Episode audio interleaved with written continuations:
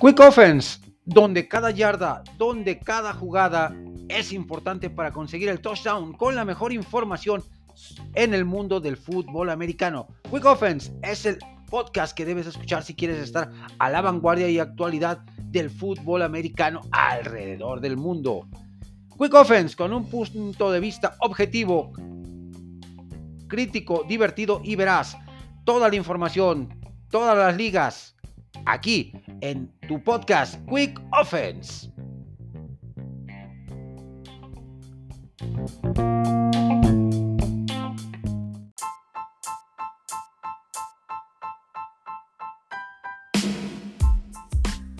Muy buenos días, muy buenos días a toda la gran familia del fútbol americano. Desde Irapuato, Guanajuato, su amigo y hermano Marco Antonio Ponce de quarterback o Marquiño les da la más cordial bienvenida a una nueva emisión de su podcast Quick Offense, ofensiva rápida. Hoy martes 21 de noviembre del 2023 se está acercando cada vez más el final de la temporada regular de la NFL y pues arrancamos rápidamente con la sección de noticias. En los últimos días ha trascendido la contratación de Joe Flaco, mariscal de campo, veterano de 38 años, para el escuadrón de prácticas de los eh, Browns de Cleveland ante la lesión de su mariscal de campo titular de Sean Watson, que se perderá el resto de la temporada. Pues es una contratación un poco, hijo, a título personal que le saldría más caro el caldo que las albóndigas. Porque su récord combinado, tanto en su estadía de tres años con los Jets de Nueva York como un año con Denver, ha sido de tres ganados, 14 perdidos, con 20 pases de anotación, 11 intercepciones, eh, um, tres, eh, a ver. 4.075 yardas en total. Pues, números no tan despreciables en cuanto a la cantidad de yardas generadas, pero el récord, el récord es lo importante, tomando en cuenta que los Cleveland Browns ahorita están buscando una posibilidad de postemporada. Son equipo de postemporada, tomando en cuenta la lesión de Joe Burrow con los Cincinnati Bengals, rival de división, y eh, eh, los, eh, los Pittsburgh Steelers, que también han generado noticia en las últimas horas con el despido de su coordinador ofensivo Matt Canada después de una derrota horripilante, espantosa, contra un rival divisional contra los mismos Cleveland Browns, de la mano del el novato de Thompson Robinson. En la eh, ONEFA tenemos también noticias importantes. ¿Por qué? Porque ha quedado definida la final de la temporada 2023 en la categoría de los 14 grandes con los equipos regiomontanos siendo nuevamente parte fundamental y artífices estelares de esta, de esta gran final, derrotando en sus respectivas, en sus respectivas semifinales a Pumas CU y a Leones de la Náhuac, auténticos Tigres derrotando a los Pumas CU 44 puntos a 16, un partido para nada complicado, Pumas CU cometiendo muchos errores. Por su parte, eh, eh, Borregos Tec Monterrey derrotando 59 a 7 a los Leones de Anáhuac, pasándoles por encima, humillándolos totalmente. Así que, juego de campeonato, auténticos Tigres contra eh, Borregos Tec Monterrey. La final del año pasado, nos dieron una final épica, gloriosa, espectacular, cardíaca, pues se repite la final. Estos equipos que hicieron historia también esta temporada al ser los primeros equipos en jugar en un estadio NFL, en el Energy Stadium, en de Houston Texans, de Houston, Texas. Y que el marcador fue 13 puntos a 10 en ese partido a favor de los, de los auténticos Tigres. Va a ser un partido muy parejo, dos ofensivas realmente espectaculares, dos defensivas muy sólidas. Eh, fueron dominantes durante toda la temporada, premio merecido para ambas, eh, ambos equipos que llegan hasta esta instancia de la final. Creo que va a ser un duelo cerradísimo. Me quedo con Borregos Tech Monterrey para la obtención del título y coronarse como bicampeones. En la Liga Canadiense de Fútbol Americano, en la edición 110 de la Grey Cup, los Montreal Alouettes logran la victoria sobre los Winnipeg Blue Bombers por 24 puntos a 28. Partido realmente espectacular. Los Montreal Alouettes comandados por el quarterback de origen mexicano Cody Fajardo. Gran defensiva, gran equipos especiales, muy buen partido por parte de las dos escuadras. Tremendo, tremendo partido. Pues digno, digno campeón el equipo de los Montreal Alouettes, que con récord de 11-7 obtienen la, la, victoria y la Copa, la Grey Cup, el máximo título de la Liga Canadiense en su edición 110. Con esto cerramos la sección de noticias. Nos preparamos para la serie ofensiva. Vamos a arrancar profundo en nuestra yarda 5 2 minutos 35 en el reloj, dos tiempos fuera y perdiendo por 4 puntos.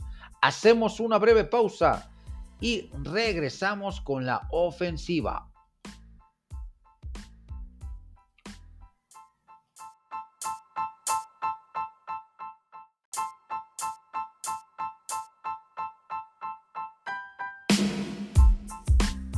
Estamos en nuestra yarda 5. Vamos rápidamente con la primer jugada y tiene que ver con los resultados de la semana número 11 de la NFL, la cual nos ha dejado resultados bastante, bastante interesantes, bastante atractivos. Y arrancamos con el resultado del jueves por la noche, donde los Baltimore Ravens obtienen una importante victoria, se mantienen como líderes de su división derrotando a los Cincinnati Bengals que dan por terminada prácticamente su temporada ante la lesión de su mariscal de campo Joe Burrow, una lesión en la muñeca que lo alejará el resto de la temporada. Por su parte, pues, los Ravens con gran defensiva, con una ofensiva muy balanceada, con Lamar Jackson teniendo una muy buena eh, actuación, con 264 yardas y dos touchdowns. Odell Beckham siendo factor importante también en el circo aéreo ofensivo de los Baltimore Ravens, con cuatro recepciones y 116 yardas. En el partido que le costó la chamba al coordinador ofensivo de los Pittsburgh Steelers, Matt Canada, que cayeron derrotados por marcador de 10 puntos a 13 contra los Cleveland Browns. Dorian Thompson Robinson con una actuación de 165 yardas, una intercepción sin anotación, 58% de pases completos, logran la victoria. El equipo de los Browns y se mantienen en la pelea por boleto a postemporada, peleando codo a codo con los eh, Baltimore Ravens por su división, la división norte.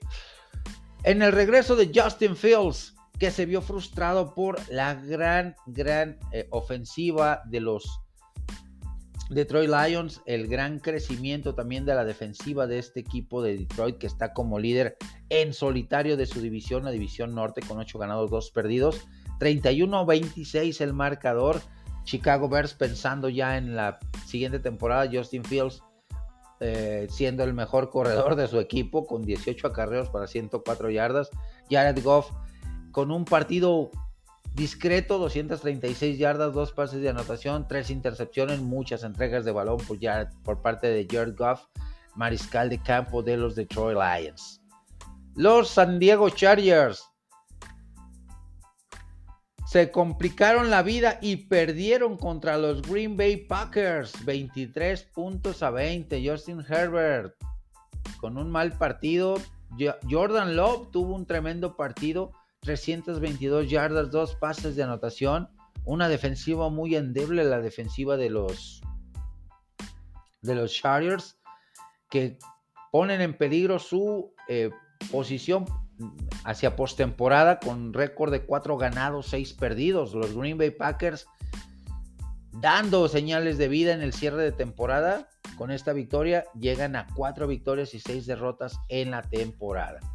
Las Vegas Raiders se les acabó el gas, se les acabó el envión anímico de resultados positivos y caen contra los Delfines de Miami por marcador de 20 puntos a 13. Tua Tagovailoa con 325 yardas, dos pases de anotación y un pase interceptado. Tyreek Hill siendo espectáculo aparte. El receptor abierto de los Miami Dolphins con 10 recepciones, 146 yardas y una anotación. Con este resultado Miami se mantiene como líder de su división. Eh, de cara a, la postemporada, tremendo eh, resultado para los Dolphins. Los Raiders siguen, a pesar del récord negativo de 5 ganados, 6 perdidos, buscando una, un resquicio para llegar a, obtener un boleto como comodines en la postemporada. Los New York Giants, con Tommy DeVito como mariscal de campo, obtienen una gran victoria sobre los Washington Commanders, 31 puntos a 16. Eh, el equipo de Gigantes sorprendió, jugó muy bien, tuvo muy, muy buena, eh, muy buen desempeño a nivel general el equipo de los, de los Giants. Tommy DeVito, 18 de 26, 246 yardas, tres pases de anotación, se vio muy bien ha ido creciendo, ha ido madurando poco a poco este joven en las eh, en, los, partidos que le ha tocado iniciar. Este partido sí estuvo jugando muy bien. Saquon Barkley también fue un factor importante. 14 yardas, 14 eh, acarreos para 83 yardas, un promedio de 5.9. Tommy DeVito también aportó eh, con un acarreo de 7 yardas, los receptores abiertos, eh, Darius, Darius Layton con cuatro recepciones de cinco targets, eh, de cinco ocasiones que lo buscaron, un 80% de efectividad, 82 yardas, 20.1 en promedio, uno de anotación. Saquon Barkley como receptor también fue factor importante en, en cinco targets, cuatro recepciones, 80% igual, 57 yardas, 14.3 y dos pases de anotación. Gran resultado a pesar de lo malo de la temporada para el equipo de gigantes de Nueva York. Por su parte, Commanders está perdiendo gas al cierre de, la temporada regular, tomando en cuenta que eh, podría colarse a postemporada debido a lo débil que está la, la división sur pero este resultado no les ayuda en absolutamente nada. Continuando con los resultados, vamos rápidamente con los siguientes. Los Dallas Cowboys obtienen una victoria de 33 puntos a 10 sobre las Panteras de Carolina, un, partido muy muy discreto por parte de los Dallas Cowboys su ofensiva carburando bien, siendo otra vez factor importante. Darren Bland con otra intercepción espectacular regresada a, em, a Pick Six o un nuevo Pick Six en su temporada, llegando a 5. Tremendo, tremenda temporada está teniendo Darren Bland, eh, cornerback de los Dallas Cowboys. Dak Prescott con solamente 189 yardas, dos pases de anotación. Tony Pollard 12 acarreos, 61 yardas y uno de anotación. Panteras de Carolina, pues de plano con el peor récord a pensar en la siguiente temporada. Los Jacksonville Jaguars, después de un partido desastroso contra los San Francisco 49ers, retoman la senda de la victoria y el liderato de su división que les están soplando muy de cerca los eh, Houston Texans Los Jaguars obtienen victoria 34 puntos a 14 sobre los Titanes de Tennessee que están teniendo una temporada para el olvido. Trevor Lawrence con un partido discretón, 262 yardas, dos pases de anotación. Calvin Ridley siendo la figura excepcional de este encuentro con 7 recepciones para 103 yardas y los dos pases de anotación lanzados por eh, Trevor Lawrence. Travis Etienne con 14 acarreos y 52 yardas. El equipo sorpresa, los Houston Texans, obtienen otra victoria viniendo de atrás. Y a pesar de que su mariscal de campo ahora sí tuvo una mala tarde, a pesar de haber lanzado 326 yardas, dos pases de anotación, tuvo tres intercepciones, estuvo muy oportunista y muy bien eh, ubicada la defensiva secundaria de los Cardinals para obtener estas tres intercepciones, no les alcanzó. La victoria es para los Tejanos que con récord de 6-4 se mantienen como segundo lugar de su división, la división sur de la americana. También tuvieron actuaciones destacadas Devin Singletary, running back de Houston, con 22 acarreos, 112 yardas y uno de anotación. Y el novato Tank Dell, receptor abierto con 8 recepciones, 149 yardas y una anotación. Los San Francisco 49ers se mantienen como líderes en absoluto de su división, aprovechando el descalabro de los Seattle Seahawks, que más en un ratito más hablaremos de ellos eh, obtiene la victoria 27 puntos a 14 sobre los Tampa Bay Buccaneers, que fue un equipo muy aguerrido, muy, muy fuerte. Brock Purdy hace historia.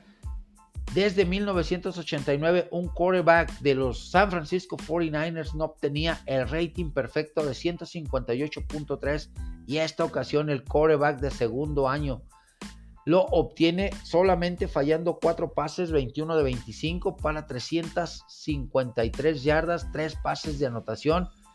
Brandon Ayuk siendo su blanco preferido con cinco recepciones, 156 yardas y uno de anotación. Desde el mítico y legendario Joe Montana, el mejor mariscal de campo de todos los tiempos, no teníamos un récord perfecto en cuanto a rating de un mariscal de campo de nuestros 49. Los Jets de Nueva York, tremenda derrota, 4 eh, con récord de 4-6. Se despiden prácticamente de toda posibilidad de calificar. Los Bills de Buffalo, gran victoria, 6 ganados, 5 perdidos. Se mantienen abajito de los Miami Dolphins eh, en búsqueda del boleto a postemporada. Josh Allen con nuevo coordinador ofensivo en este partido. Despidieron la semana pasada a, um, su anterior eh, coordinador defensivo, Ken Dorsey, y se queda eh, Kelly. Se queda eh, el coordinador Kelly. Y pues, se vio cierta mejoría. Se vio cierta mejoría. James Cook tuvo un buen trabajo como corredor con 17 acarreos, 73 yardas. Khalil Shakir, el receptor abierto de Búfalo, tres recepciones, 115 yardas, tremendo promedio. Arriba de 30 yardas por cada recepción, uno de anotación. Josh Allen, 275 yardas, números discretos, tres pases de anotación y una intercepción. Importante victoria para los Bills, 32 puntos a 6. Los Seattle Seahawks con un partido realmente espantoso de toda su ofensiva, equipos especiales y defensiva, caen derrotados por la mínima diferencia contra los Rams de Los Ángeles por 17 puntos a 16. Se vio mal Gene Smith, Michael Myers, el pateador, falló en momentos importantes, no funcionó el ataque terrestre. Eh, estuvo mal y de mala la, la ofensiva de los Seattle Seahawks. Los Minnesota Vikings en tremendo partido caen derrotados por la mínima contra los Broncos de Denver que están resucitando, están resurgiendo un partido bueno a secas de Russell Wilson, mariscal de campo de los Denver Broncos. Con 259 yardas, un pase de anotación. Cortland Sutton sigue siendo factor importante en la ofensiva de los Denver Broncos. Con cuatro recepciones, 66 yardas y un pase de anotación. Vikingo se mantiene como segundo lugar de su división con récord de 6 ganados, 5 perdidos, mientras que Denver le viene pisando los talones al equipo de los jefes de Kansas City con récord de 5-5. Y en el partido de lunes por la noche, las Águilas de Filadelfia, impresionante este equipo. 9 ganados, un perdido, el mejor récord en toda la liga. Por quinta temporada, las Águilas comienzan con este récord en su temporada. Derrotan 21 puntos a 17 a los jefes de Kansas City que en la segunda mitad se vieron borrados, desaparecidos. No hubo eh, ajustes por parte de al coordinador ofensivo Matt Nagy de los Kansas City Chiefs para dar respuesta a la a, lo que les estaba planteando la defensiva de, de, Filadelfia, que fue factor importante para este, este, eh, eh, este importante resultado de 21 a 17. Jalen Hurst tuvo buenos momentos corriendo, pasando también. Fue un partido diametralmente opuesto para Jalen Hurst la primera mitad con muchas cargas, mucha presión, muchas capturas en la segunda mitad tuvo ciertas libertades, cambió el planteamiento defensivo de los jefes. Steve Españolo se relajó un poco y pagó cara la osadía. Filadelfia es un equipo que lo debes de liquidar en el momento, no darle oportunidades de vivir, porque si no, te hace trizas. Y lo demostró en este partido. Patrick Mahomes, solamente 177 yardas, dos pases de anotación, una intercepción. Travis Kelsey tuvo un fumble que fue factor importante en el resultado, porque de ahí se derivó una serie ofensiva anotadora para las Águilas de Filadelfia. Pues con esto, mis amigos, cerramos esta primera jugada de nuestra yarda 5. Nos movemos a nuestra yarda 32 17 yardas de, 17 eh, yardas de avance en esta primera jugada. Tenemos que azotar el balón, 2 minutos 15 en el reloj. Tenemos oportunidad de sacar una segunda jugada. Reorganizamos ofensiva y volvemos con la siguiente jugada.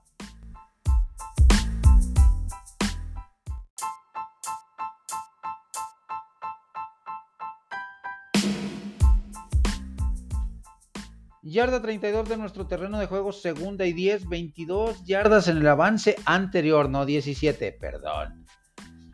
Vamos con los eh, eh, partidos de la semana 12, la semana del Thanksgiving, la semana del jueves del pavo.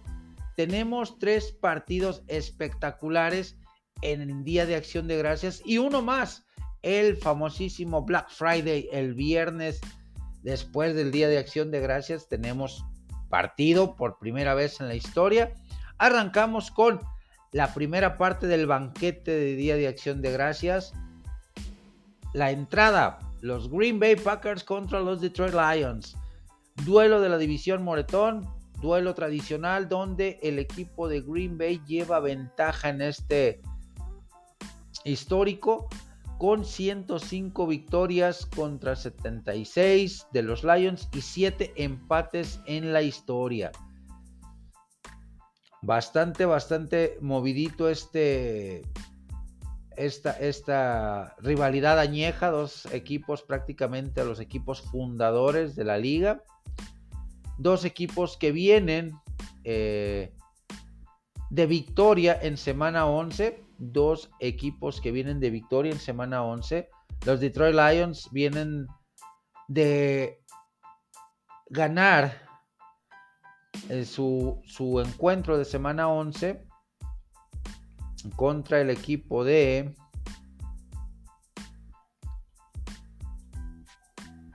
oh, Detroit Lions contra los Chicago Bears 31-26 Mientras que Green Bay Packers viene de derrotar a los Chargers de Los Ángeles por 23 puntos a 20. Dos equipos motivados, dos equipos que se conocen bien, dos equipos que viven realidades muy diferentes en esta temporada número en esta temporada 2023. Los eh, Detroit Lions como un sólido contendiente eh, a, llegar a postemporada como líder de su división, los Green Bay Packers eh, buscando el milagro de colarse a postemporada después de una temporada bastante irregular con un Jordan Love que ha dado muchos altibajos en su desempeño, que ha, dejado muchas dudas. Este mariscal de campo, Jared Goff, por su parte, siendo un coreback muy sólido, un coreback que ha encontrado una, química muy importante con, su receptor Amon Rasein Brown. Eh, David Montgomery, el corredor, también teniendo una temporada bastante, bastante buena. Eh, Jared Goff con 16 pases de anotación, 8 intercepciones, una eh, unidad ofensiva bastante buena por parte de los Detroit Lions, una, una defensiva que va creciendo partido a partido y va mejorando la defensiva de los Detroit Lions. Para este partido me quedo con los Detroit Lions para la obtención de la victoria. Van en el Ford Field, van de locales. En el ATT Stadium de Arlington, Texas, el Palacio de Cristal. Los Dallas Cowboys se enfrentan a los Washington Commanders, una serie que se remonta a 1960, donde los Dallas Cowboys llevan una victoria, un, récord de 76 victorias, 48 derrotas, 2 empates, donde también se eh, ha habido momentos históricos en este tipo de enfrentamientos de Thanksgiving. Recordemos aquel de 1974, donde sale lesionado Roger Staubach y eh, tiene que entrar Clean Longley, el bombardero loco, a remontar el marcador, eh, a remontar el marcador en aquel Thanksgiving y sacar la victoria contra el equipo de los Washington Commanders por 24 puntos a 23 en aquel día de acción de gracias. Único partido donde hizo algo Clint Longley en su carrera, porque después recordemos que durante un entrenamiento tuvo la osadía de golpear por la espalda a Roger Staubach, algo que le costó ser eh, corrido de los Dallas Cowboys y prácticamente sepultó su carrera. Los dos equipos eh, vienen de realidades opuestas. Los Commanders vienen de una dolorosísima derrota contra otro rival divisional que fueron los eh, Gigantes de Nueva York, los New York Giants, 31-19, con gran actuación de Tommy DeVito, el mariscal de campo novato de los, eh, de los Giants. Por su parte, Vaqueros viene de una victoria 33 puntos a 10 contra las Panteras de Carolina, el peor equipo de la liga un equipo que no fue parámetro o no ha sido parámetro para medir el real potencial de los Dallas Cowboys. Este duelo divisional es importante para los Cowboys para no quedarse tan atrás en la búsqueda de eh, competir todavía por la división, por la división este, contra las Águilas de Filadelfia. Juego complicado al ser en ATT Stadium. Veo favorito a los Dallas Cowboys por 10 puntos. San Francisco 49ers, el plato fuerte, la cena de este Turkey Day. San Francisco 49ers como líder de su división con 7 ganados, 3 perdidos, se enfrenta a los Seattle Seahawks con 6 ganados, 4 perdidos, rivalidad divisional en Lumen, en Lumen Field, en, Seattle, Washington.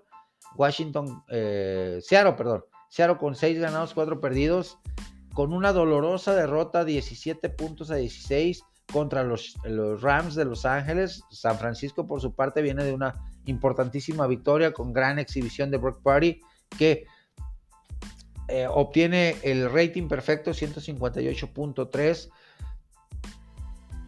que desde 1989, con el legendario y gran y único mariscal de campo, el mejor de todos los tiempos, eh, Joe Montana, Joe Montana, no se daba este, este récord perfecto con un mariscal de campo de los, de los San Francisco 49ers lanzando por lo menos 20, 20 o más pases. Brock Purdy completó 21 de 25, solamente falló 4, tuvo 3 pases de anotación sin intercepción en la victoria contra Tampa Bay. Tremendo partido, me quedo con los 49 de San Francisco para derrotar a los Seattle Seahawks.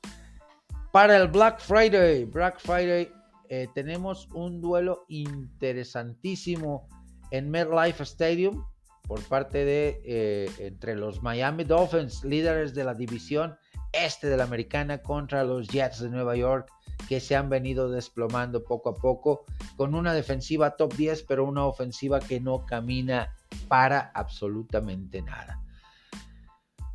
Miami pues, viene de una importante victoria, 20 puntos a 13 contra los Raiders. Necesita mayor balance, mayor explosividad, balance y explosividad a la, ofensiva. Su defensiva de los Dolphins ha crecido mucho, ha venido mejorando.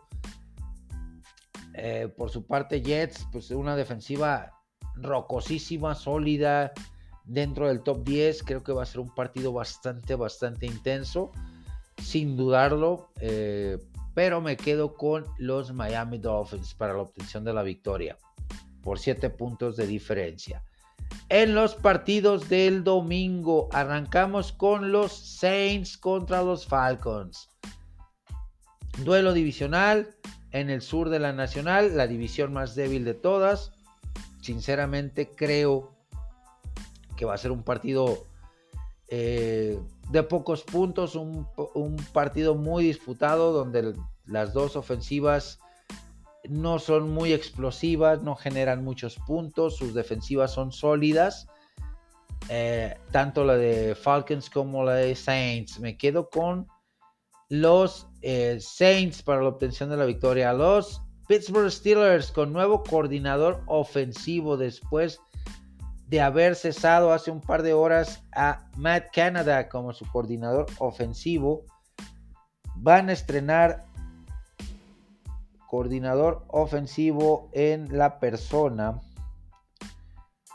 de Mike Sullivan, quien era hasta el día de ayer el coach de mariscales de campo. Una defensiva muy sólida, la defensiva de los Pittsburgh Steelers. Vienen de caer 13 puntos a 10 contra los Cafés de Cleveland, rival divisional. Por su parte, los Bengals también vienen de la misma realidad de una dolorosa derrota, pero aderezada con la ausencia por el resto de la temporada de Joe Burrows o mariscal de campo con una lesión en la muñeca en la cual le afectó durante todo el partido contra los Ravens en esa derrota 34 puntos a 20. Duelo complicado, duelo de dos eh, defensivas muy buenas, de una ofensiva que tiene que encontrar espacio de adaptación Jack Browning, que es, tiene, tiene buenas cualidades el mariscal de campo suplente de los Bengals, pero no, ha encontrado ese, ritmo. Por su parte, Steelers con nuevo coordinador ofensivo. Vamos a ver qué tanto puede aprovechar los talentos y potenciales eh, y cualidades de Kenny Pickett, de Josh Pickens, de Deontay Johnson, de Jalen Warren, de Najee Harris para sacar un resultado positivo. Creo que lo gana el equipo de los Steelers, a pesar de que van de visitante. En el Nissan Stadium de Nashville, Tennessee, los Titanes de Tennessee con récord de 3 ganados, 7 perdidos, que vienen de caer contra los Jaguares de Jacksonville por 34 puntos a 14, se enfrentan al peor equipo de la liga como son las Panteras de Carolina, con un récord de un ganado, nueve perdidos. Carolina no se ve por dónde. Bryce Young se ve muy incómodo en este sistema ofensivo. No encuentra a sus demás receptores. Tienen buena química con Adam Thielen, pero no es todo a la ofensiva. Eh, por su parte, Bill Davis ha, ha, caído en un bachecito en estos últimos partidos, pero creo que es un, quarterback con gran, gran potencial, eh, Bill Levis. Me quedo con la victoria de los Titanes de Tennessee sobre las Panteras de Carolina. Los Tampa Bay Buccaneers contra los Indianapolis Colts. Tampa Bay viene de una dolorosísima derrota contra los San Francisco 49ers, 27 puntos a 14. Los Colts vienen de semana de descanso. Ya se les despegó tanto Tejanos como eh, Jacksonville Jaguars en la, en la competencia por el liderato de la División Sur. Todavía tiene posibilidad de los Colts, están en la pelea, pero tienen que hilvanar resultados positivos. Creo que va a ser un partido intenso, pero se lo llevan los Colts. Los Pats de Nueva Inglaterra contra los New York Giants, dos equipos que han tenido una temporada realmente para el olvido. Realmente espantoso lo que hemos visto de, ambas franquicias. Es en MetLife Stadium, va de visitante Patriotas. Gigantes viene de ganar, viene de ganar 31-19 uh, contra los Commanders con gran actuación de Tommy DeVito, su mariscal de campo suplente, tercero en, el roster, en el depth chart, eh, egresado de Illinois, no drafteado. Tuvo una gran actuación encontrando a Darius Slayton como arma principal en la ofensiva con la ausencia de Darren Waller a la cerrado, con Saquon Barkley eh, eh, teniendo buenas actuaciones tanto en el ataque terrestre como en el ataque aéreo, creo que eh, van a hacer mucha mella los Giants y van a obtener su cuarta victoria en calidad de local sobre los Patriotas de Nueva Inglaterra. Duelo por demás interesante, apretadísimo, espectacular. Jacksonville Jaguars contra los Texans de Houston. Partido cerrado, intenso, dos muy buenos equipos, dos equipos que vienen de ganar, dos equipos que vienen de tener buenas actuaciones. CJ Stroud, tremendo, 17 pases de anotación en la temporada, 5 intercepciones solamente.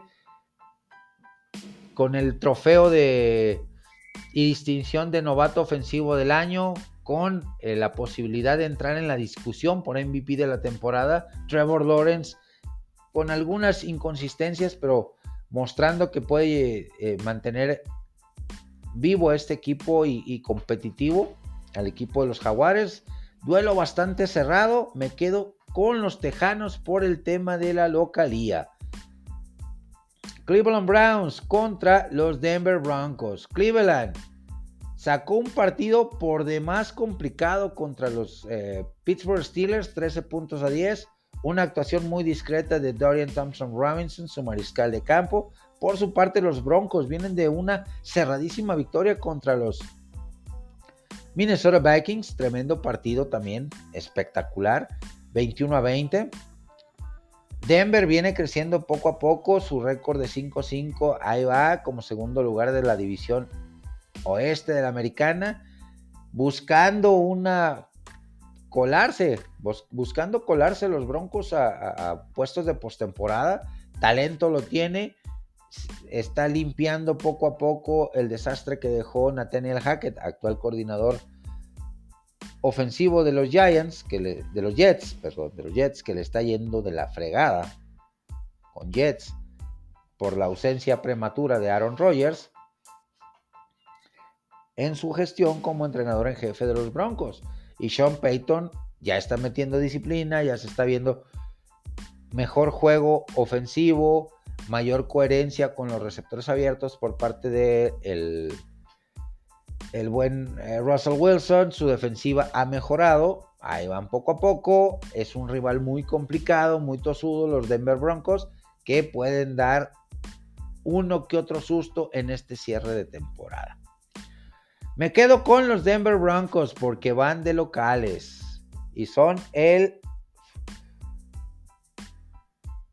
coco de los Cleveland Browns desde la década de los 80.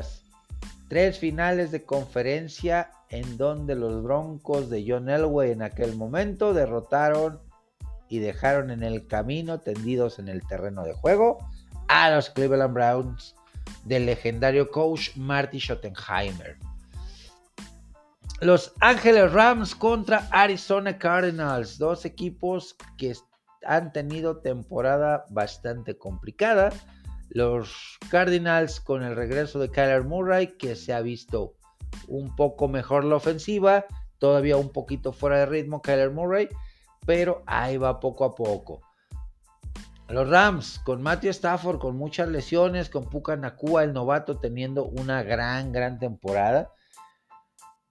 Creo que va a ser un partido cerrado al ser eh, eh, rivalidad divisional. Rivalidad divisional. Me quedo con los pájaros rojos para la obtención de la victoria.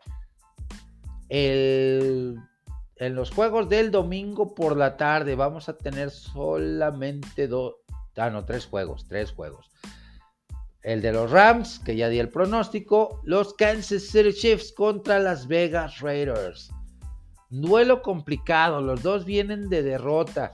Kansas City de dejar dudas en cuanto a su cuadro de receptores porque le soltaron muchos balones a Patrick Mahomes, porque su coordinador ofensivo Matt Nagy no hizo ajustes en la segunda mitad, porque a pesar de que su defensiva se comportó a la altura, la ofensiva sí se vio chata, sin imaginación por parte de los Chiefs, definitivamente les hace falta un receptor explosivo como lo tenían con eh, Tyreek Hill, tienen gran variedad de, receptores, Valdez Scantling, Rashid Rice, eh, Travis Kelsey, Sky Moore, etcétera, etcétera, pero ninguno tiene esas cualidades de explosividad que se requieren para, para jugadas grandes. Lo vimos ayer en el partido contra las Águilas de Filadelfia, Valdez Scantling, un balón de las manos que pudo, haber sido un, una anotación cantadísima se le fue de las manos. Travis Kelsey, que es manos muy seguras, también tuvo uno que otro drop en el partido. Eh, dos eh, balones, dos intercambios de balón por parte de los Kansas City Chiefs, una, una intercepción a Patrick Mahomes en la zona eh, de, anotación, ante un pase muy mal lanzado, por cierto, y por su parte un fumble de Travis Kelsey que se tradujo en una serie ofensiva anotadora por parte de Filadelfia en la segunda mitad. Raiders de Las Vegas viene de caer contra Miami, se está viendo mejor este equipo eh, bajo la gestión de Antonio Pierce, su actual entrenador en jefe interino. Se ve seguro ahí de O'Connell, el quarterback novato. Josh Jacobs teniendo una muy buena temporada, siendo factor importante. Devante Adams convirtiéndose en un en el receptor importante que se esperaba de este equipo. Va a ser un duelo muy cerrado, pero me quedo definitivamente con los jefes de Kansas City. Los Bills de Buffalo contra las Águilas de Filadelfia. Bills viene de ganar un importante partido divisional de manera contundente, 34 puntos a 6, contra los Jets de Nueva York. Águilas de Filadelfia viene de un partidazo de la reedición del Supertazón en lunes por la noche. Águilas con el mejor récord de la liga, nueve ganados, un perdido. Bills con 6-5 ahí y buscando que Miami no se le despegue en la división, en el este de la, de la americana.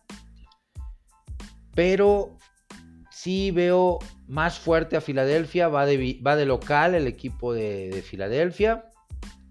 Bills eh, con muchas ausencias y que les están pesando de, en demasía a la defensiva. Los Jets de Nueva York no son un parámetro de calidad real para ver si los Bills con su nuevo coordinador ofensivo han mejorado de manera eh, ostensible o definitivamente no, no son un equipo digno de llegar a postemporada el equipo de Bills de Buffalo. Me quedo con el equipo de los Eagles de Filadelfia para la obtención de la victoria. Y en el lunes por la no, el domingo por la noche, los Ravens de los, los Ravens de Baltimore contra los Chargers de Los Ángeles. Chargers viene de perder de manera inverosímil 23 puntos a 20 contra los Green Bay Packers, que han tenido una temporada realmente para el olvido. Y los Ravens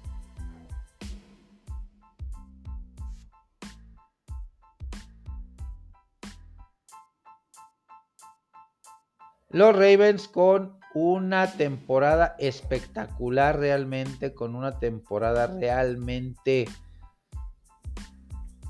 eh, en sueño, Lamar Jackson viéndose bien como coreback lanzador, su ofensiva aérea siendo eh, muy efectiva, explosiva, eh, con Todd Monken como coordinador ofensivo, el ataque terrestre funcionando, la defensiva siendo muy sólida.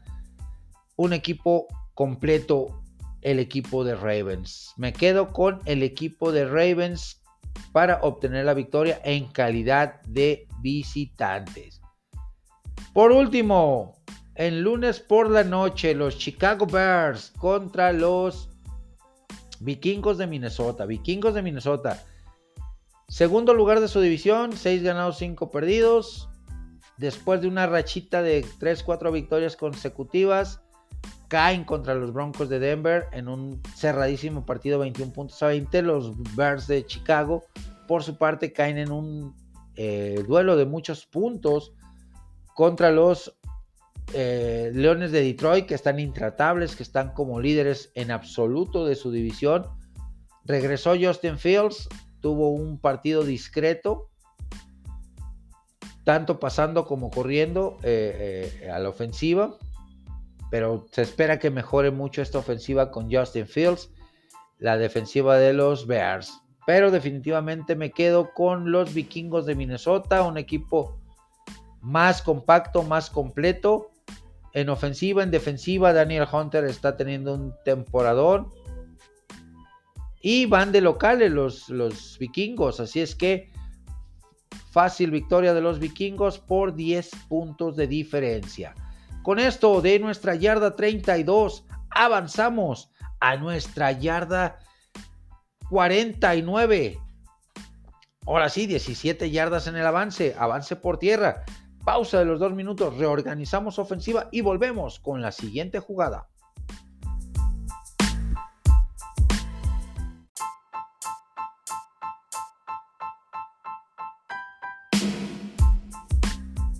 Estamos en la yarda 49 de nuestro territorio, dos minutos en el reloj. Vamos con la siguiente jugada, el análisis, la radiografía de nuestros Dallas Cowboys, del equipo de la estrella solitaria.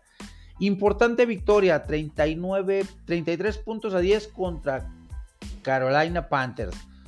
Un, un rival que no es un parámetro real para determinar qué tan bien o qué tan mal anda nuestro equipo. Una victoria, sí, una victoria bastante, bastante holgada, con números bastante discretos por parte de nuestro mariscal de campo, Doug Prescott, que obtuvo dos pases de anotación con 189 yardas. Tony Pollard con 61 yardas por acarreo. Brandon Cooks también siendo factor con 42 yardas. Creo que esta, esta victoria pues, es para alargar eh, o para incrementar el récord como tal pero no nos da una, un balance real de lo que, eh, de lo bien que está el equipo, siendo sinceros. Creo, creo sinceramente que va bien el equipo, como tal va bien, pero aún hay cosas que nos hacen falta mejorar, castigos, disciplina, play call por parte del, entrenador en jefe, el cocheo, etcétera, etcétera. Se vienen partidos muy, muy complicados para nuestro equipo. Tenemos semana corta. Tenemos semana corta. ¿Por qué? Porque enfrentamos a los Commanders de Washington que tienen récord de, 4 ganados, 6 perdidos en la, temporada. Completó 25 de 38 para este, en este partido Doug Prescott. 189 eh, yardas, 5 de eh, promedio, 5 pases promedio por eh, cada pase lanzado, muy poco. un rating de quarterback de 95.2 cuando para los partidos anteriores había superado los 105 puntos de, rating, bajó mucho su estadística. Eh, Tony Pollard eh, con un acarreo anotador, 5.1 promedio de yardas por acarreo, 61 yardas en 12 acarreos. Brandon Cooks, 3 recepciones en 4 targets, un 75% de efectividad en, cuanto a recepciones. 14 yardas en promedio por cada recepción, 42 yardas. CD Lamb, 6 eh, recepciones en 9 targets. 38 yardas, 1 de anotación. Eh, Lucas Schoonmaker, el ala cerrado novato. 2 eh, recepciones en 2 targets, el 100%. 1 de anotación, 23 yardas creo que sí se vio eh, muy timorato nuestro entrenador en jefe, Mike McCarthy, en este partido, siendo, siendo completamente sinceros. Era una defensiva muy débil, muy permisible la de, Carolina, una defensiva que a pesar de que tiene eh, talento joven, no es lo suficientemente fuerte como para que el equipo de la estrella solitaria tenga los números que tuvo en este partido. Muy administrado, muy conservador Mike McCarthy nuevamente en su, en su play call. Eh, creo que no es lo más adecuado en estos momentos de calendario, en esta en este eh, eh, parte de la temporada. En esta parte de la temporada no debe de, comportarse de esa manera el equipo de la Estrella Solitaria. Deben de jugar agresivos, fuertes, intensos, ser avasalladores eh, en todos, en todos los aspectos. Darren Bland, gran partido tuvo otra vez Darren Bland con una eh, nueva intercepción regresada a Pick Six en la temporada, la cuarta de, este, de esta temporada. ¿Qué le viene a nuestro equipo, a los Dallas Cowboys, para cerrar temporada? Semana corta, como bien se los menciono, contra los Washington Commanders, que su récord es engañoso. El récord de Commanders es engañoso. Cuatro ganados, seis perdidos. Sam Howell está, está teniendo un temporador. El quarterback de, de, Commanders tiene buenas armas, tiene buen ataque terrestre, su línea ofensiva, un buen coordinador ofensivo en la persona de Eric Villanemy su defensiva, eh, a pesar de las ausencias, de las bajas que se dieron al cierre del mes de octubre, pues resulta que mantiene un buen nivel la defensiva de Commanders. Vienen de una dolorosa derrota contra los Gigantes, contra un rival divisional. Tremendo partido, eh, tremendo resultado para los, Giants. Creo que Commanders viene con el orgullo herido. Va a ser un partido muy cerrado catalogo victoria para los Dallas Cowboys.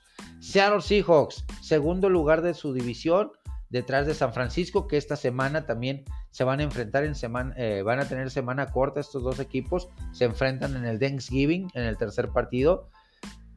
San Francisco con una gran exhibición eh, contra los Tampa Bay Buccaneers, por su parte Seattle Seahawks dejando muchas dudas en ese partido contra los, Rams de Los Ángeles, el cual los derrotó 17 puntos a 16. El pateador Mike Myers de, de Seattle, muy errático, su ofensiva dubitativa, errática, pero es un equipo que está buscando postemporada y considero que lo, va a lograr. Va a ser un partido complicado.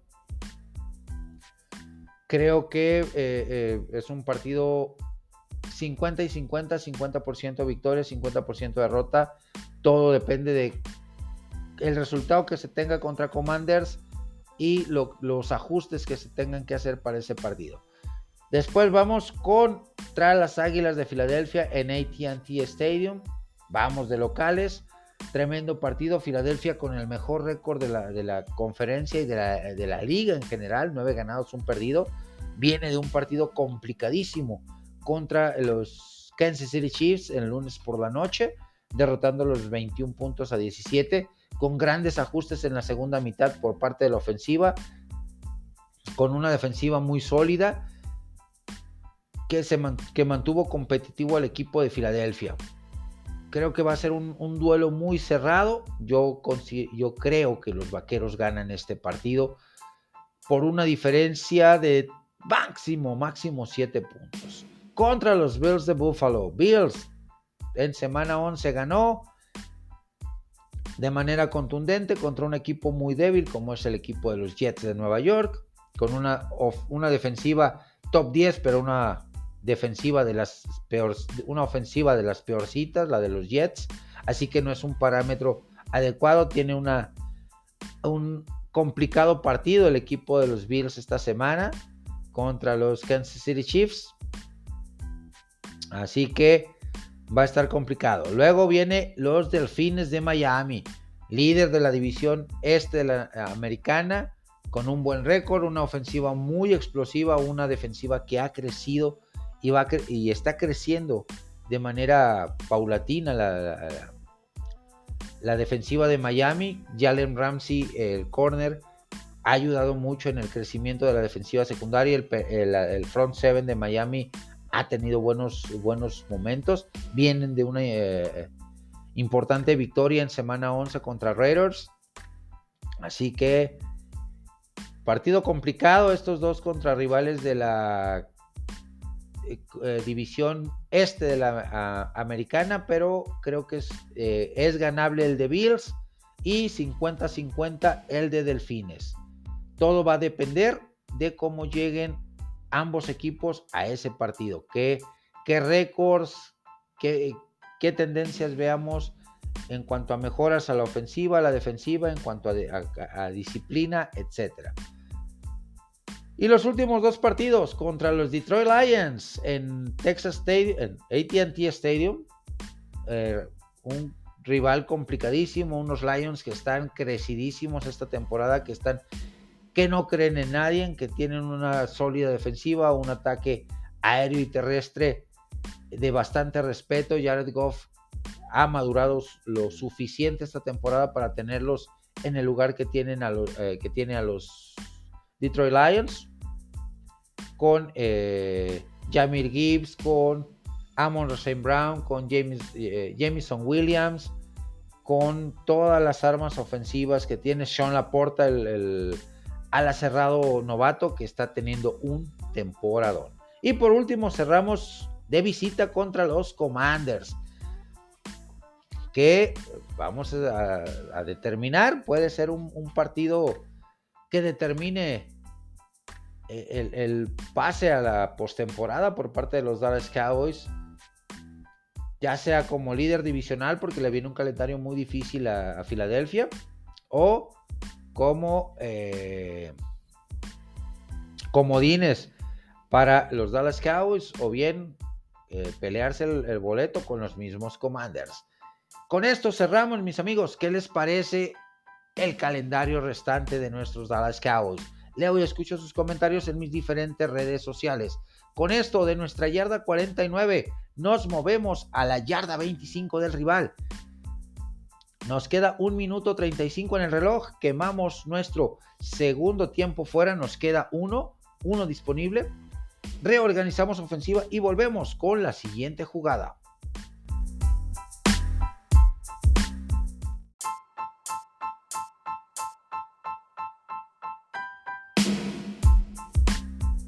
Yarda 25 del rival, 1 minuto 35 en el reloj, primero y 10, un tiempo fuera disponible. Vamos con la siguiente jugada. Ahora vamos con la radiografía de los San Francisco 49ers, que vienen de una importante, importante victoria, 27 puntos a 14 sobre los Tampa Bay Buccaneers, con la cual, además de que se hace historia por parte de nuestro mariscal de campo, Brett Party, que... Eh, Completó 21 de 25 intentos, 333 yardas, 13.3 en promedio, 13, 3 pases de anotación, 0 intercepciones. Logra el rating perfecto de 158.3 puntos, el rating de pasador perfecto, que desde 1989 un mariscal de campo de nuestros 49 de San Francisco no lograba en aquel entonces el mítico y legendario y el más grande de todos los tiempos, Hall of Famer Joe Montana lo logró. Tremendo partido de Brock Purdy, distribuyendo muy bien el balón, no cometiendo errores, siendo sólido en su ejecución, eh, demostrando por qué es el quarterback titular de nuestros San Francisco 49ers. El ataque terrestre también estuvo bien balanceado, a pesar de que McCaffrey no tuvo acarreo para anotación, tuvo 21 acarreos para 78 yardas, un promedio de 3.7 yardas por acarreo. Mm, números bajos para los promedios que nos tiene acostumbrados, pero eh, fue efectivo, fue generó eh, primeros y dieces, tuvo oportunidades, también fue eh, arma importante en el ataque aéreo. Aya Mitchell también tuvo cuatro acarreos para 24 yardas, un excelente promedio de 6 yardas por cada acarreo. Brock Purdy con cuatro acarreos para 14 yardas. Eh, Divo Samuel esta vez no fue tan efectivo, un ataque terrestre que generó 30 acarreos en total, 115 yardas sin anotaciones, 3.8 eh, por acarreo, bastante, bastante bueno. La noche se la llevó Brandon Ayuk, que a pesar de que no se distribuyó el balón entre tantos receptores de forma aérea, solamente fueron 5 receptores. Ayuk, Kittle, Samuel, McCaffrey y Yawan Jennings, que Yawan Jennings no tuvo recepción alguna. Mm. Le lanzaron una vez y no completó el pase. En total fueron cuatro receptores, 333 yardas, siendo Brandon, Ayuk el arma principal de la ofensiva, con eh, cinco recepciones en seis targets. Eh, casi, eh, casi porcentaje perfecto, 31.2 yardas por cada intento, por cada pase atrapado, uno de anotación. Josh Kiro, 8 eh, recepciones en 9 targets, 89 yardas, 11.1, 1 de anotación. Christian McCaffrey, 5 eh, targets, 5 recepciones, un 100% de efectividad. Con 25 yardas, 5 por 5 eh, yardas por cada recepción y 1 de anotación. Divo Samuel, 3 de 4, un 75%. 63 yardas, 21 yardas eh, por cada recepción. Muy buenos números, excelentes números para eh, la ofensiva. Defensivamente también eh, muy sólida la actuación de los defensivos. Fred Warner, Chavarius Ward. El novato. El,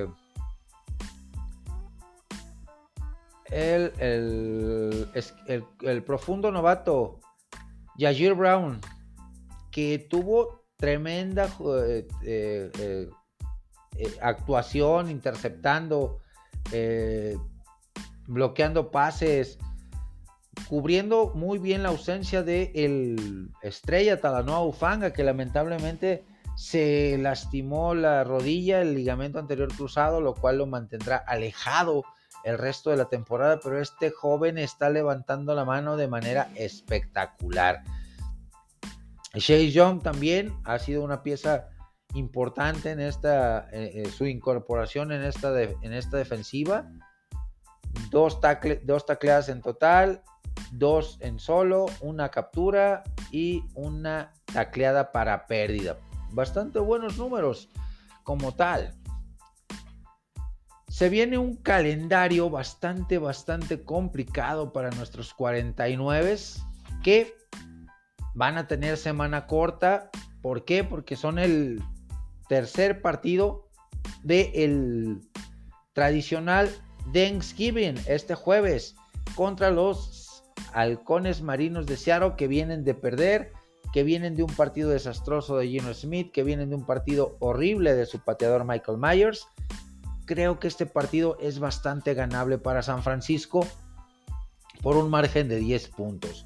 Luego arrancamos el mes de diciembre contra Filadelfia, el mejor récord de la liga.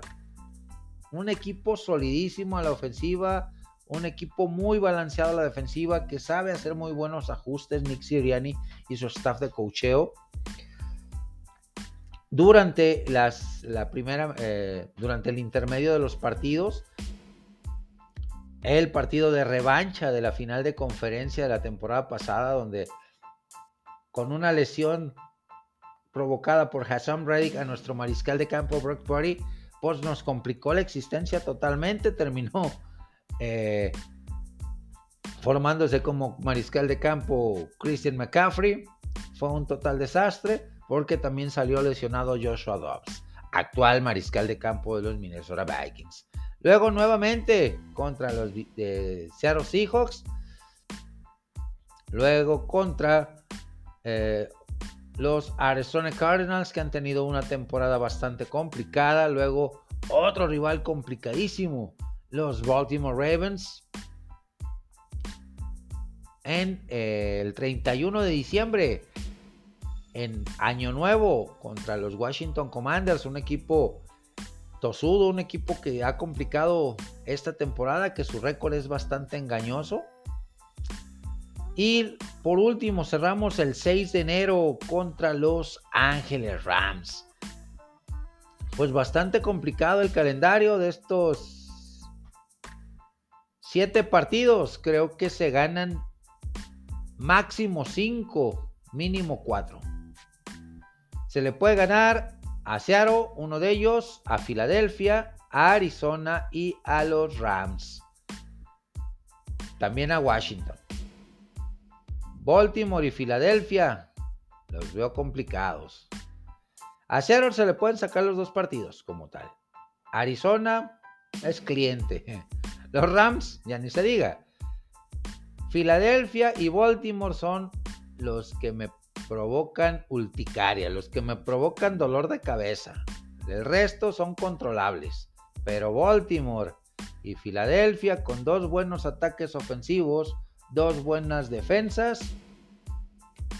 Está complicado de predecir el resultado contra esos dos rivales. Mínimo cuatro victorias, máximo cinco para este cierre de temporada. ¿Qué opinan mis amigos gambusinos? ¿Cómo ven al equipo de cara al cierre de la misma? ¿Nos mantenemos como líderes de la división? Leo y escucho sus comentarios en mis diferentes redes sociales. De la yarda 25 del rival nos movemos hasta su yarda 7. Estamos en zona roja. Azotamos el balón para ejecutar la siguiente jugada. Segunda y gol. 50 segundos en el reloj. Hacemos una breve, breve pausa y regresamos.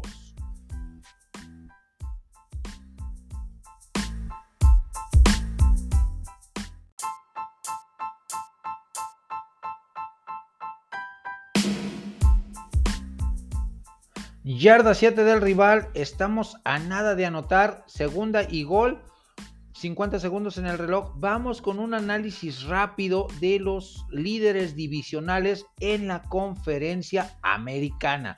Arrancamos con los Miami Dolphins, con 7 ganados, 3 perdidos. Eh, un equipo que les hace falta balance a la ofensiva.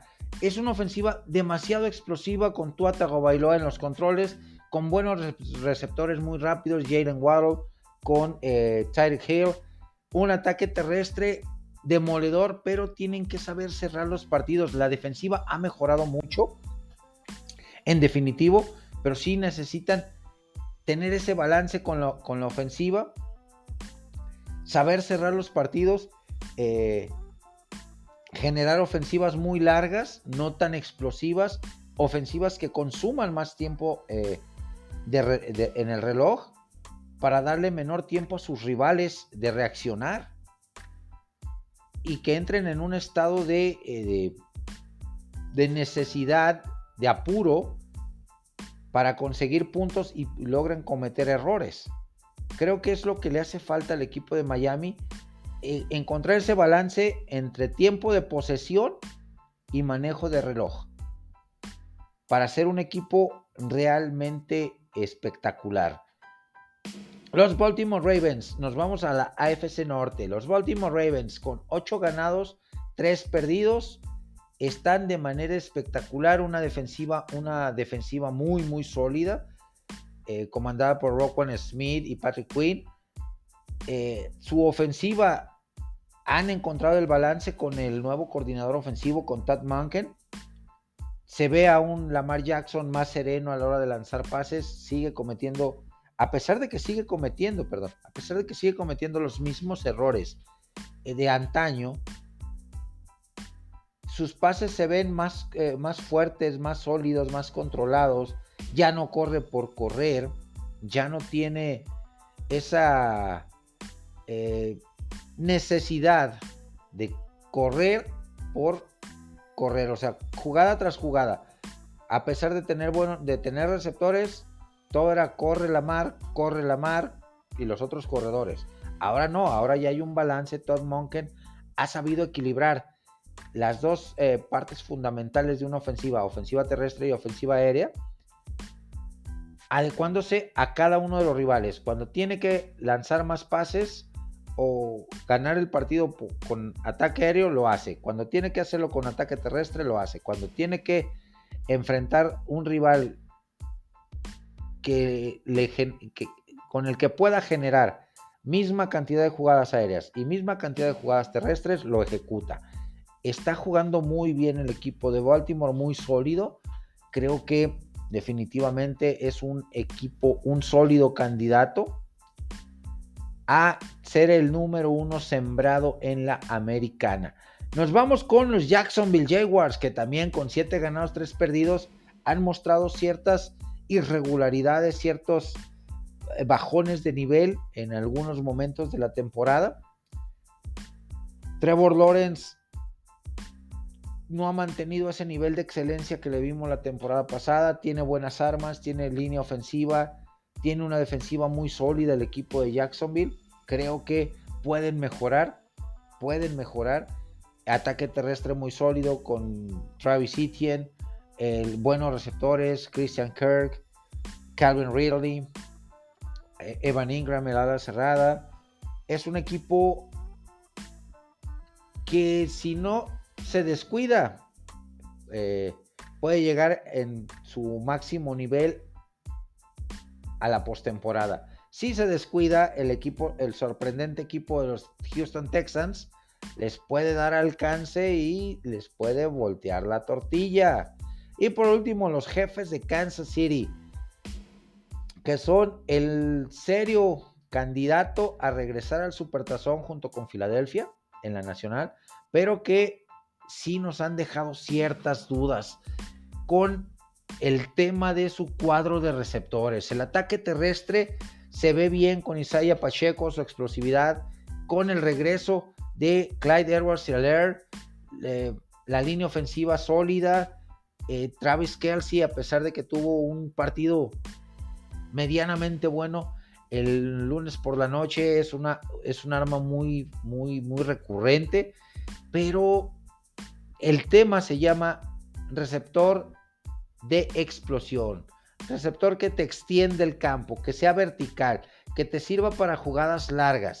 Lo vimos el partido de ayer, justamente,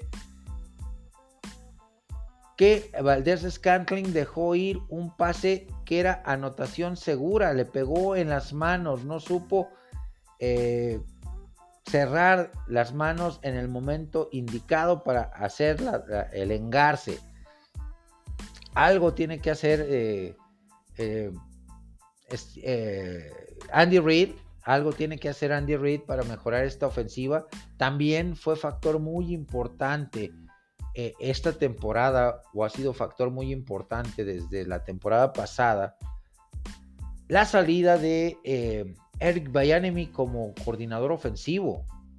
Sinceramente, Matt Nagy es buen coordinador ofensivo, pero a veces es muy necio, muy cerrado y, no, no sabe realizar ajustes y nos lo demostró claramente en el partido del día de ayer. En la segunda mitad no hizo ajustes en ningún momento de la segunda mitad la ofensiva se vio raquítica, se vio borrada, se vio chata, se vio sin imaginación la ofensiva de los jefes.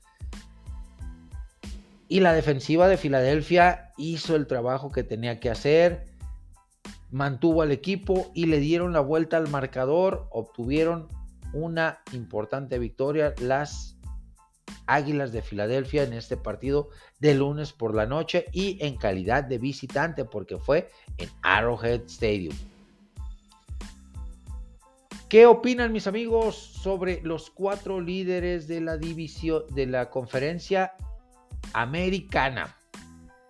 ¿Cuál de ellos tiene las más grandes posibilidades de ser el número uno sembrado de cara a los playoffs?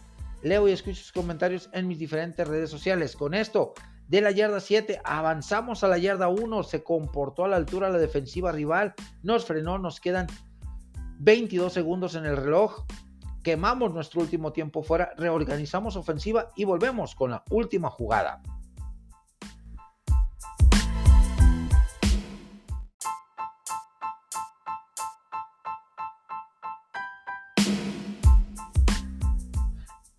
Estamos en la yarda 1 del rival, 20 segundos, ya sin tiempos fuera. Vamos con la última jugada. Vamos con el análisis de los cuatro líderes divisionales de la conferencia nacional. Arrancamos en el este con las Águilas de Filadelfia, que están con el récord de nueve ganados, un perdido, con un equipo muy sólido, una defensiva espectacular, con Jalen Carter, con Fletcher Cox, con Hassan Reddick como líderes, el perímetro muy bueno, la eh, defensiva, eh, la ofensiva explosiva, balanceada, Jalen Hurts siendo un coreback muy, muy maduro, demostrándonos en el, en el partido de ayer, lunes por la noche, viniendo de atrás, no desesperándose después de una primera mitad bastante espantosa donde la defensiva de Kansas City lo hizo ver su suerte, donde no estuvo cómodo en ningún momento del partido. Pero en la segunda mitad, con los ajustes y, su, y, la gran defensiva que tiene Filadelfia, sacaron el partido 21 eh, puntos a 17. Secaron por completo a la, a la ofensiva de los jefes. Filadelfia es el equipo abocado, el contendiente número uno para llegar al Supertazón.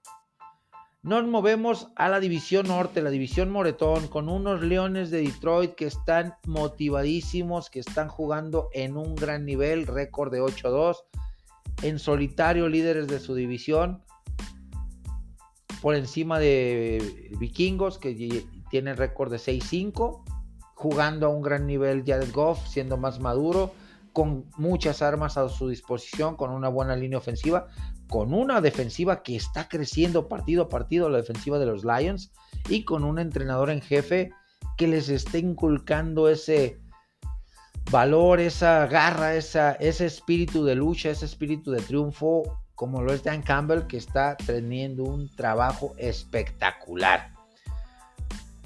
Hay muy pocas cosas que le duelen a los Lions esta temporada un equipo muy consistente a la ofensiva, muy sólido a la defensiva, con balance entre ataque terrestre y ataque aéreo. Sabe manejar bien el reloj, comete pocos errores, es muy disciplinado. Creo que eh, uno de los firmes candidatos a llegar a postemporada.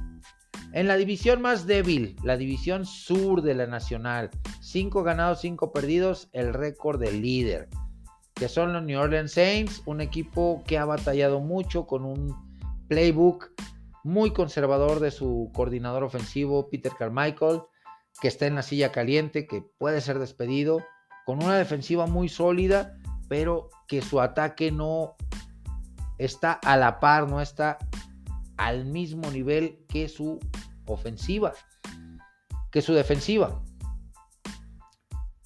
A pesar de tener armas explosivas, muy pocos pases profundos, pases de, corto a medio eh, yardaje, eh, donde tienen que sacar eh, pasos de bailarina, de ballet y, habilidades de corredor de maratón los receptores abiertos para generar yardas después de la recepción. un ataque terrestre que a pesar de que tiene calidad, no playmakers, pero sí calidad, no ha sido lo utilizado de la, no ha sido utilizado de la manera más adecuada el, el ataque terrestre de los New Orleans Saints. Y por último, en el oeste de la Nacional, los San Francisco 49ers con 7 ganados, 3 perdidos, que después de esa racha de 3 derrotas consecutivas, donde el equipo se vio mal, donde el equipo eh, había perdido piso, donde les pesó las ausencias, las lesiones, pues han sabido reconstruirse, han sabido modificar, han sabido trabajar nuevamente a la versión y, demostrarnos la versión del equipo que vimos al principio de temporada para mantenerse como líderes de su división. Las lesiones pues son el pan nuestro de cada día en este deporte. Ahora es el safety Talanoa Fanga, el número 29 de los eh, San Francisco 49ers, quien se perderá el resto de la temporada. Regresaron Divo Samuel, regresó Trent Williams, mejoró mucho la línea ofensiva de San Francisco.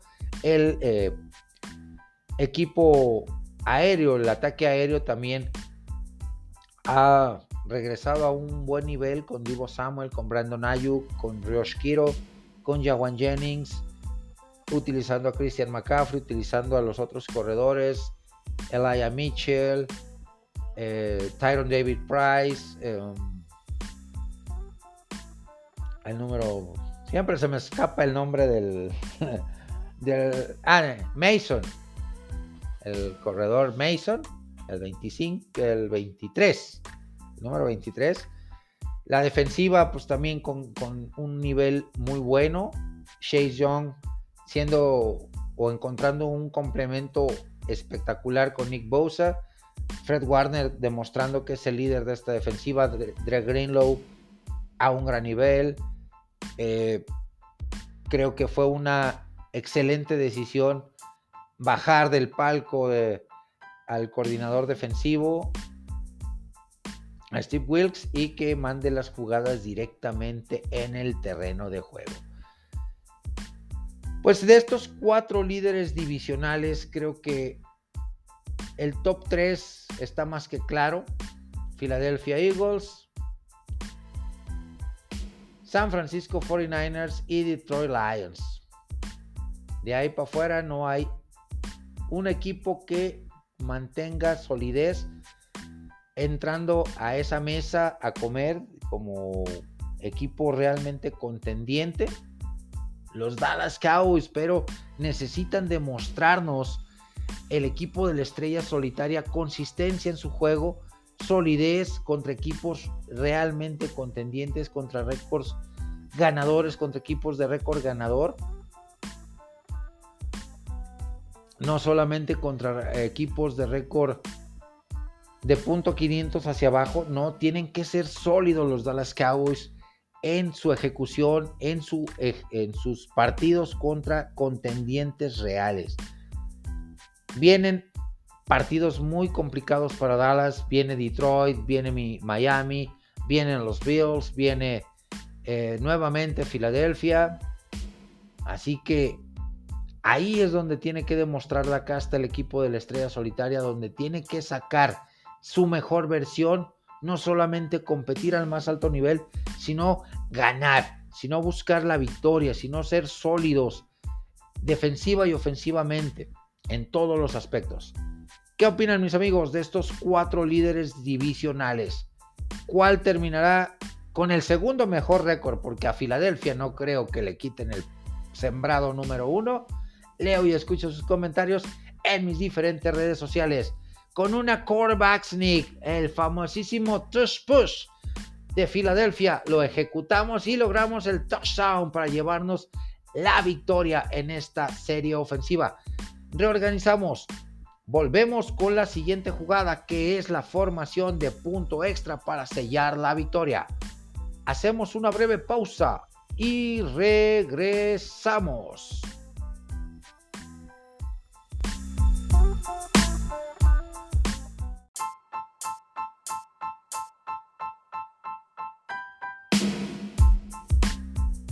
Vamos con la formación de punto extra para cerrar esta ofensiva. Vamos con los resultados de la semana número 12 de la temporada de la NCAA, el fútbol americano colegial de los Estados Unidos, que está entrando en su etapa de definición de campeones de, conferencia y nos ha presentado partidos bastante, bastante interesantes. Vamos rápidamente con la semana número 12 que dejó los siguientes resultados. Los Florida State Seminoles obtienen una importante victoria 58 puntos a 13 sobre los Lions de North Alabama. Los UCLA Bruins derrotan 38 puntos a 20 a los Troyanos del sur de California. Los irlandeses, irlandeses peleadores de Notre Dame obtienen una avasalladora victoria de 45 puntos a 7 sobre los demonios diáconos de Wake Forest. Los Patos de Oregon obtienen una importante y contundente victoria de 49 puntos a 13 sobre los Arizona State Sun Devils. Los Georgia Bulldogs se confirman como número uno de la nación derrotando 38 puntos a 10 a los voluntarios de Tennessee. Los Ohio State Buckeyes derrotan 37 puntos a 3 a las Marmotas Doradas de Minnesota. Los Sooners de Oklahoma derrotan a los Cougars de Brigham Young por 31 puntos a 24. Los Michigan Wolverines 31 puntos a 24 sobre los Terrapins de Maryland. Los Cuernos Largos de Texas, 26 puntos a 16, logran la victoria sobre los Ciclones de Iowa State. Los Cougars de Washington State logran una contundente victoria sobre los Búfalos de Colorado por 56 puntos a 14. Los Chanticleers de Coastal Carolina caen contra los Caballeros Negros de Army por 28 puntos a 21 y los Gallos de pelea de South Carolina logran una importante y dramática victoria 17 puntos a 14 sobre los Wildcats de Kentucky para la semana número 13, la semana final de temporada. Los semana de rivalidades. Los Florida State Seminoles, sembrados número 5 de la nación, enfrentan a los Lagartos de Florida en un tremendo partido donde pues eh, el equipo de Florida de los Lagartos vienen de una dolorosísima derrota 33 a 31 sobre los contra los Tigers de Missouri rankeados número 9. Los Ocernos de el sur de California, de California en Los Ángeles, los Ocernos de California en Los Ángeles, que vienen de una importante victoria, se enfrentan a otro equipo que también viene motivado con el tema de haber obtenido victoria en la semana anterior, que son los Osos Dorados de California, los Golden Bears, que vienen de derrotar 27 puntos a 15 a los Stanford Cardinals.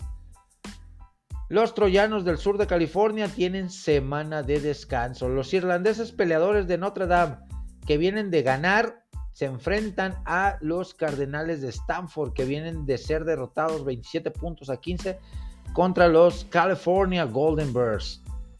En el clásico de Oregon, los Oregon Ducks, rankeados número 6, se enfrentan a los Oregon State Beavers, los castores de la estatal de Oregon, ranqueados número 15, que vienen de una dolorosísima derrota 22 puntos a 20 contra los Huskies de Washington, que con esto se catapultan al cuarto lugar del ranking de las 25 mejores universidades.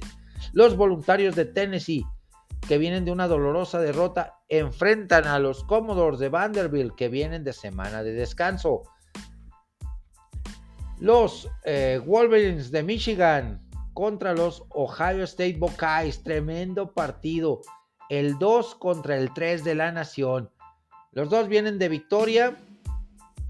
Michigan viene de ganar al equipo de Maryland, de los Terrapins de Maryland, 31 puntos a 24, mientras que los Buckeyes vienen también de una importantísima victoria.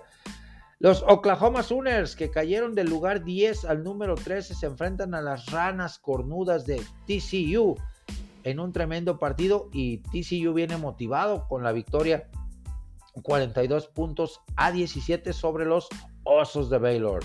En el clásico de Georgia, Georgia Bulldogs, el número uno de la nación, a confirmar porque es el actual bicampeón y en busca del tricampeonato, enfrenta a los Yellow Jackets del Tecnológico de Georgia que vienen de derrotar 31 puntos a 22 a los Naranjas de Syracuse.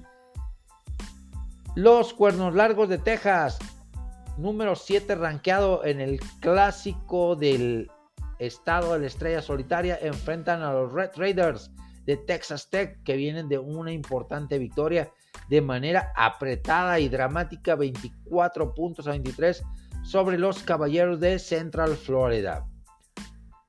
Los Búfalos de Colorado que vienen de una dolorosísima derrota, se enfrentan a el equipo de los Utes de Utah que también cayeron en la semana 12, 42 puntos de 18 sobre los Wildcats de Arizona, rankeados número 17. Los Chanticleers de Coastal Carolina enfrentan a los Dukes de James Madison que vienen de perder en dramático partido en doble tiempo extra contra los montañeses de Appalachian State por 26 puntos a 23. Y por último, los gallos de pelea de South Carolina, que vienen motivados por la victoria contra el equipo de Kentucky, los Wildcats de Kentucky, se enfrentan a los Tigers de Clemson, que vienen de derrotar 31 puntos a 20 a los Tar Heels de North Carolina. Mis picks para estos partidos, gana los Seminoles de Florida State, ganan los Troyanos, los Ocernos de California en Los Ángeles, gana los irlandeses peleadores, gana Washington, gana Oregon a Oregon State, gana los voluntarios de Tennessee, gana Ohio State, gana TCU a Oklahoma, gana los Georgia Bulldogs a los Yellow Jackets, ganan los cuernos largos de Texas a los Red Raiders, a los, eh, a los malosos colorados. Ganan los Búfalos de Colorado a los Utes de Utah. Gana Coastal Carolina a los, eh, de James Madison. Y en tiempo extra ganan los Gamecocks, los gallos de pelea de South Carolina contra los Clemson Tigers. Vamos con los rankings de la última semana de temporada regular, la semana número 13. Los Georgia Bulldogs recuperan el lugar número 1 de la nación. Los Wolverines de Michigan se posicionan en el número 2. Ohio State en, en el número 3. Los Washington Huskies los eh, rankeados número 5 la semana anterior aparecen en el número 4. Florida State cae al número 5, era el número 4 la semana anterior. Los Patos de Oregon se mantienen en el número 6, los Cuernos Largos de Texas en el número 7, Alabama Crimson Tide en el 8, los Louisville Cardinals en el número 9 se mantienen los Tigers de Missouri suben una posición del número 11 al número 10. Los Nittany Lions, Penn State, también ascienden un lugar del 12 al 11. Los Rebeldes de Ole Miss también suben un lugarcito del lugar número 13 al número 12. Los Sooners de Oklahoma también subieron un escaloncito del 13 del 14 al 13.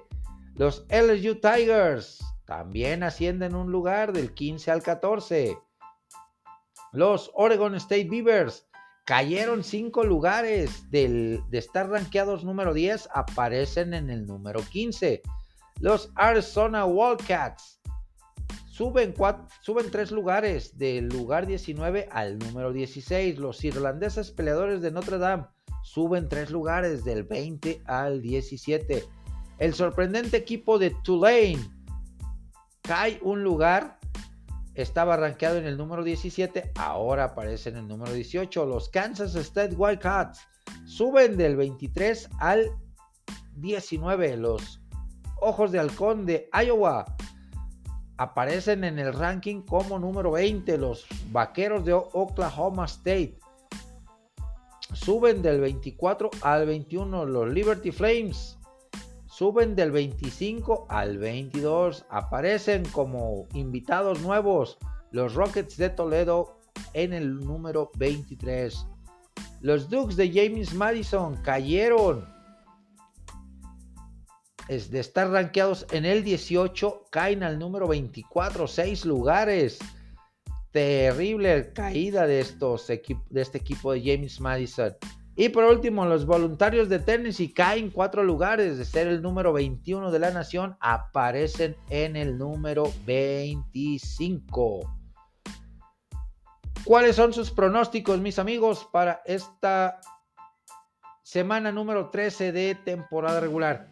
Y por petición especial de mi amigo Salvador Kobe, daré el análisis del el equipo de los Washington Huskies contra los, contra los Cougars o los Pumas de Washington State. Tremendo partido.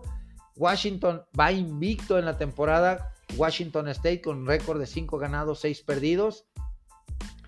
Se disputan este, este espectacular partido. Es una rivalidad enconadísima en el estado de Washington de estas dos universidades. Los últimos cinco enfrentamientos le ha complicado mucho la existencia de los Cougars al equipo de los Huskies. Y le ha ganado tres de esos cinco partidos.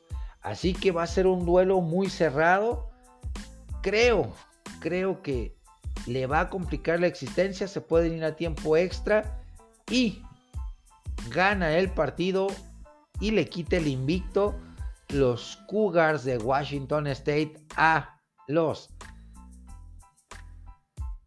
Huskies de Washington comandados por el tremendo mariscal de campo Michael Penix, uno de los candidatos a ser primera selección global del draft del 2024. Leo y escucho sus comentarios en mis diferentes redes sociales sobre estos eh, enfrentamientos, sus picks de semana número 13 en la NCAA. Con esto cerramos esta ofensiva, hemos dado la vuelta al marcador, ganamos el partido. Me despido con un cordial saludo, disfrutemos la semana 12, el Thanksgiving y el Black Friday. Cuatro partidos realmente espectaculares. Nos vemos la próxima semana.